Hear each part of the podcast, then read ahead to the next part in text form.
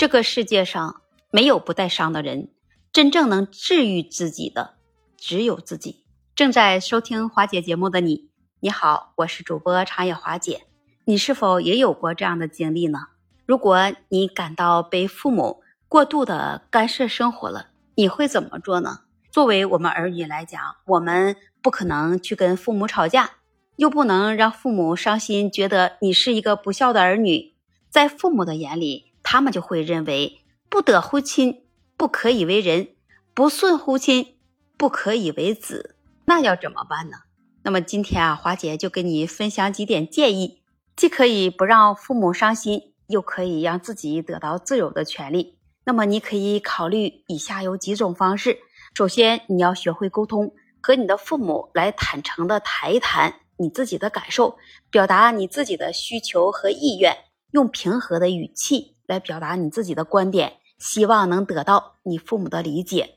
第二种方式，你要制定一个界限，确立一些适当的界限，让你的父母知道什么是你个人的空间和决策的范围，尊重彼此的隐私和独立性，建立你和父母之间有一个良好的相处关系。第三种方式，你要寻求媒介。如果你和父母在沟通上发生了一些困难，你就可以考虑来寻求你自己家庭的成员、你自己的朋友，或者是一些专业的心理咨询师，得到他们的帮助，他们可能就能够啊给为你提供一些中立的意见和建议，他们也会给你提供一些中立的观点和一些专业的建议，来帮助你和你的父母建立一个更好的健康的互动模式。第四种方式就是显示成熟。通过展示你自己的成熟和责任感，让你自己的父母能看到你的成熟和独立能力，多多的积极去参与一些家务、学习和其他的责任，以证明你是有能力能照顾好你自己，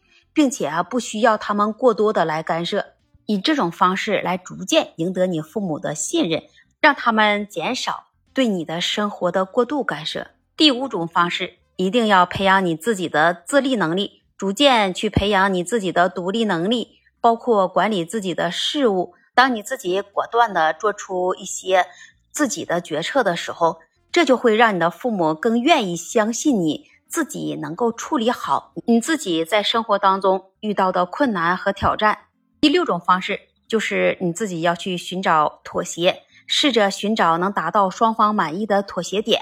尊重父母的关爱和关切，但是同时呢。也要将你自己的需求和决定权摆在重要的位置。最重要的，你要记住，如果父母过度的干涉，他往往也是出于对你的关心和担忧。如果想要处理好父母过度干涉，其实并不容易，他要需要一个时间和耐心，还有一个坚定的立场。与此同时，你要寻找出彼此能够接受的平衡点，在处理你和父母之间的问题的时候。你也需要要保持有一个尊重和理解，这样才能和你的父母能建立一个更健康的家庭关系。那么，我觉得，